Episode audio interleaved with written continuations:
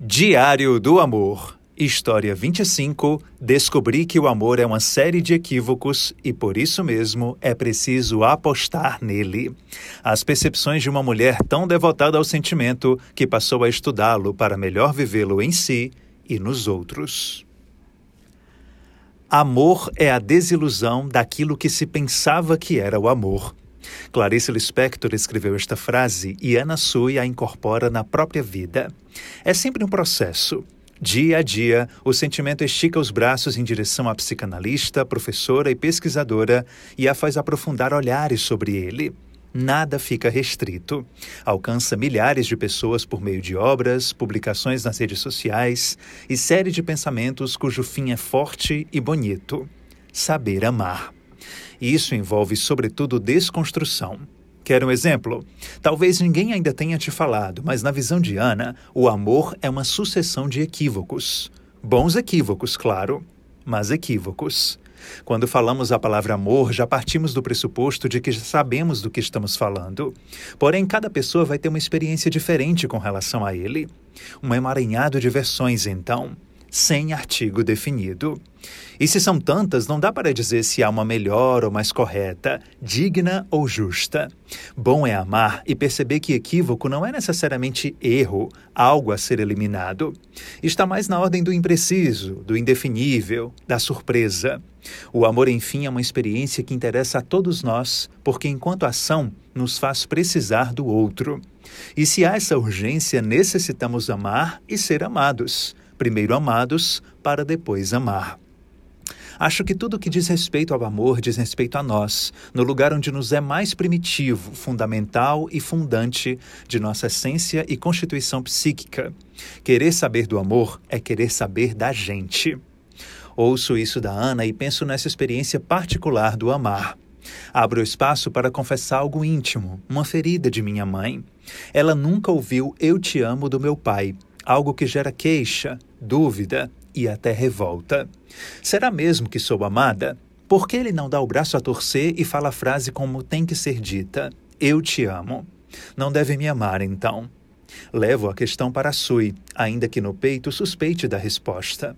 Afinal, existe amor sem afirmar em palavras a tão clássica frase? Tendo a pensar que eu te amo é algo que não faz valer o amor, respondi Ana, confirmando minha teoria miúda. Quando você fala que ama alguém, ainda que declare por meio do eu te amo, não é possível sentir como se essa expressão dissesse o tamanho do amor. O amor é uma experiência muito grande para caber em três palavrinhas. Acho que com frequência a gente declara dizendo outras coisas, fazendo outras coisas. Amar tem mais relação com fazer isso valer do que com declarar de maneira tão óbvia, talvez.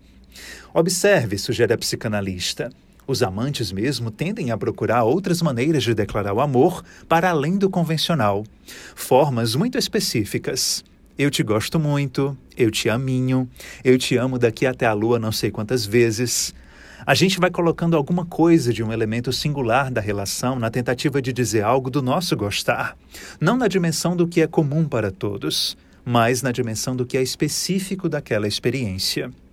E por vezes, o amor passa por muitas outras coisas que não têm necessariamente relação com a palavra declarada, desse jeito que conhecemos. Logo, por mais que algumas pessoas fiquem muito obsessivas com a declaração do amor, ele é muito mais um exercício daquilo que se pratica do que uma fixação nesses pequenos termos. Eis uma realidade. Muita gente quer um bem-querer, mas esse universo é o contrário daquilo que pensamos. O amor é pobreza, reforça Sui. Apenas a fantasia amorosa, e apenas ela, nesses termos, nos dá a sensação de completude, como se o outro viesse nos tamponar de nossas faltas e nos restabelecer do inferno que é ser quem a gente é. Uma idealização. A experiência amorosa chega para embaralhar essa fantasia. Amar não é necessariamente ser restabelecido da falta, mas especialmente se deparar com faltas novas. Quando amamos alguém, nos colocamos numa certa dependência desse alguém. Não aquela tóxica, emocional, mas no sentido de que se você ama uma pessoa, não tem como ser feliz se ela não estiver feliz. Então, amar é se deparar com uma certa vulnerabilidade, que eu acho muito afinada com aquela frase da Clarice Lispector. Um estar no mundo terno, carinhoso e sempre único, impossível de se desvencilhar. Nada no amor se replica. Essa grande característica dele nos faz grandes. Na relação que a gente tem com alguém, tem alguma coisa que é impossível de ser repetida. Então, por mais que alguém tenha uma série de namoros, uma série de filhos, uma série de seja lá o que for, cada experiência amorosa é, de certa maneira, irreplicável. Recordo desta coluna. Neste mês de agosto celebro o primeiro ano dela. É um pequeno marco. Neste espaço já desfilaram histórias quase inimagináveis, tamanho grau de extravagância e coincidência. E outras muito simples, embora tão sublimes quanto. Em cada uma, dá gosto ver que amor é coisa que não se contém, transborda. Foi assim que cheguei no Naldo, na Geise e no Laércio na Livinha, na Ruth e no Marcelo.